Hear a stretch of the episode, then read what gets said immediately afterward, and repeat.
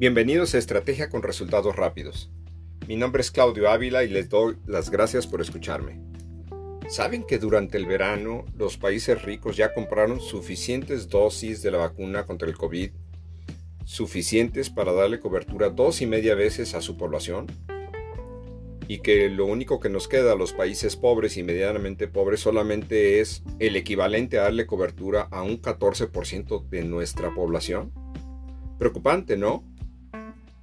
La buena noticia es que la Fundación Bill y Melinda Gates, que están trabajando para ayudar a otras compañías a encontrar una vacuna, nos acaban de comunicar varias noticias al respecto. La primera es que van a aumentar la capacidad de producción.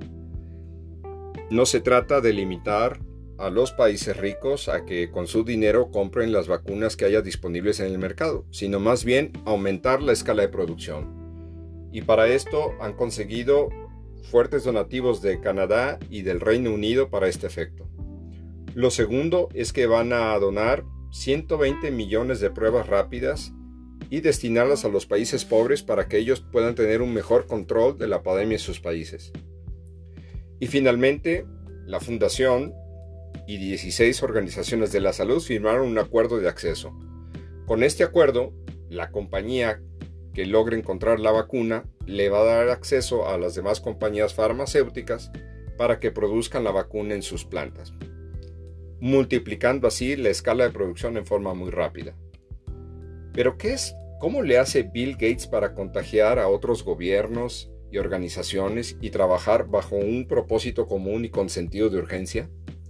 ¿Y qué podemos aprender de agilidad y estrategia en este emprendimiento por encontrar la solución contra el COVID-19? Esto lo sabremos en esta emisión.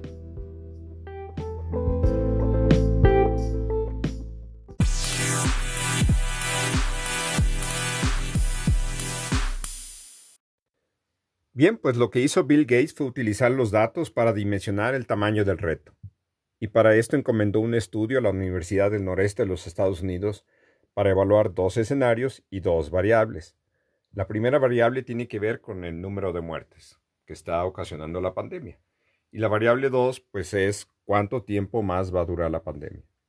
Los dos escenarios, el primero de ellos consiste en dejar operar libremente el mercado de vacunas, que es lo que estamos viendo actualmente, que los países ricos están comprando todas las vacunas que pueden comprar.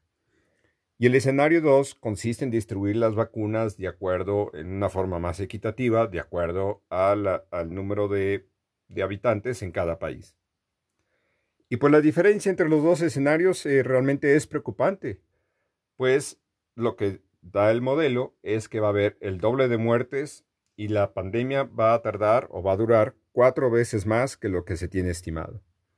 Y pues esta evidencia fue la que realmente ayudó a Bill Gates a convocar y a convencer a los gobiernos y a las organizaciones, pues de trabajar juntos en el mismo propósito, de darle a los países menos favorecidos acceso a la vacuna independientemente de sus limitantes financieras.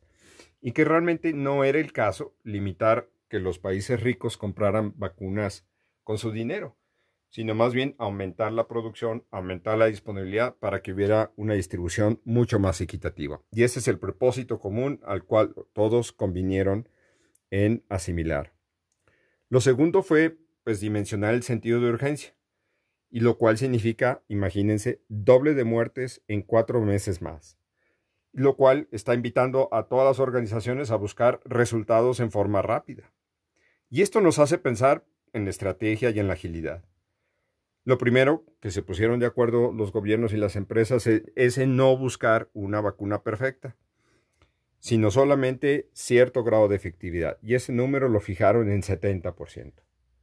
El día de hoy, casualmente ya Pfizer anunció que su vacuna, ya en la tercera fase de pruebas clínicas, se está aportando 90% de efectividad, lo cual, pues realmente este acuerdo que hicieron al inicio se está cumpliendo. Lo segundo, pues, que hicieron fue enfocarse en las pocas vacunas más prometedoras. Y para esto comenzaron con una lista larga de 115 candidatas eh, entre las compañías que tienen capacidades de investigación y desarrollo. y llegaron a una lista de 115 vacunas. Y pues ahora el nombre del juego fue hacer pruebas rápidas sobre este conjunto de 115 y llegaron tan solo a 8 vacunas que son las más prometedoras y allí empezó el trabajo de las pruebas clínicas. Y al final, la pregunta era, pues ¿cuántos meses le ponemos a este desarrollo? Como lo vimos en la evidencia, en la evaluación de los dos escenarios, pues estamos hablando en cuestión de meses. No nos podemos dar el lujo de, darnos años como venía haciendo en el pasado para desarrollar una vacuna. Y así se logró un acuerdo de poner esta vacuna en funcionamiento en el mercado en al menos 18 meses. ¿Y qué trajo como resultado esta línea acelerada de tiempo? Pues dos cosas. Por un lado, la innovación. Las agencias del gobierno se pusieron de acuerdo en reducir sus procesos de aprobación. El día de hoy, tengo entendido también la FDA, en la parte de los Estados Unidos, dijo que todas las personas que han sido voluntarias eh, deben de recibir una segunda dosis, esperar un mes más y de comprobarse realmente la efectividad de la vacuna con esta segunda dosis, pues ya darían la, aprobación consecuente. Lo segundo que está trayendo como resultado esta línea recortada de tiempo, pues es colaboración. Ya las empresas farmacéuticas están compartiendo remedios como el remdesivir y pues la misma vacuna. Nunca antes se había visto colaboración entre competidores, pero realmente es gracias a que todo el mundo realmente se la creyó, se están poniendo a trabajar bajo el mismo propósito con tal de resolver este problema de la pandemia en el menos tiempo posible. En resumen, lo que caracteriza toda esta dinámica entre todas las compañías y gobiernos son cuatro cosas que creo que es importante para los líderes empresariales eh, tomar en cuenta. El primero es pues que todo el mundo está jalando hacia el mismo lado, bajo el mismo propósito común. Número dos, hay sentido de urgencia. Los números lo están demostrando que debe ser así. Tres, hay pruebas rápidas sobre un portafolio, un portafolio acordado de ideas. Y finalmente, pues desde que se iniciaron las pruebas se está preparando el escalamiento en el momento que se encuentre una vacuna y hacer ese, ese escalamiento de manera muy rápida.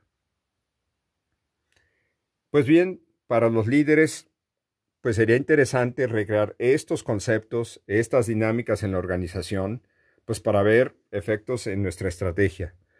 Un ejercicio de reflexión que yo sugiero que hagan es que imaginen el día de mañana, cuando estés en tu empresa, en tu organización, que estés en, en una fábrica, en un centro de distribución, ¿qué pasaría si todo el mundo de repente empieza a trabajar, a bajar en forma pues alineada, colaborativa hacia el mismo propósito? Imagina que todo el mundo está trabajando con el mismo sentido de urgencia alrededor de pocos objetivos que son realmente prioritarios. Imagina si todo el mundo está haciendo realmente un trabajo muy ágil en probar ideas, generar nuevas ideas, hasta, hasta buscar la mejor estrategia posible. Y finalmente, si están trabajando todos en ir preparando la organización para que cuando ya se tenga esa estrategia, todo el mundo esté preparada para hacer su escalamiento. ¿En cuánto se mejorarían tus resultados? ¿10%, 20, 30, 50 o más de 50? ¿Cuánto sería ese incremento? Pues yo hago esta pregunta normalmente en sesiones de consultoría que doy. Pues primero la hacemos esta pregunta en una, en una dinámica y luego la pasamos pues ya a los objetivos reales de negocio, cuando ya empiezan a tomar decisiones sobre lo que van a emprender y hacer. Y pues invariablemente la respuesta es de que al menos los resultados se van a mejorar en 50%. Pero en no pocas veces muchas organizaciones se ponen objetivos de incluso duplicar o hasta triplicar el nivel de desempeño en algún objetivo que tienen. Por ejemplo, la ciudad de Monterrey, cuando estuve yo en el proyecto de justicia penal, se puso como meta triplicar el número de casos resueltos cada 100 días. Una organización en Estados Unidos se puso como meta duplicar el número de clientes en uno de los mercados eh, que tienen en el sureste de los Estados Unidos. Otra compañía se puso como meta reducir el tiempo de introducción de una línea de producto. Una compañía industrial, manufacturera, que había estado intentando eh, que una planta eh, que puso en marcha con una nueva tecnología, había estado intentando nueve meses llegar a la capacidad de diseño se puso como meta hacerlo en menos de tres meses y lo logró. Y finalmente, otra compañía que estaba perdiendo dinero por tres años consecutivos, se puso de, se puso de acuerdo en hacerlo en menos de 100 días. Bueno, pues todos estos resultados sorprendentes pues son gracias a estas dinámicas organizacionales que hemos estado platicando eh, en esta emisión. Y si quieren leer un poco más de estos casos de éxito, los pueden encontrar en mi página www.resultados.la, sección casos de éxito. Más allá de esto, pues los invito a reflexionar, pues qué tendrías que hacer tú como líder para replicar estas mismas dinámicas en tu organización. Y como lo hemos visto en el caso del desarrollo de la vacuna, pues realmente está logrando efectos positivos tanto en la aceleración de la ejecución como en la efectividad de los resultados que están logrando. Y estoy muy seguro que tú los podrás replicar en tu organización. Si quieres hacer esta reflexión sobre el tipo de cambios que tú tendrías que hacer para lograr estas dinámicas, yo diseñé una encuesta que también la puedes encontrar en mi sitio de internet y la puedes encontrar en la sección Lidera a través de resultados y ahí puedes hacer una reflexión al respecto. Espero que tengas muy buenos hallazgos y encuentres muy buenas oportunidades. Nos vemos en la próxima emisión.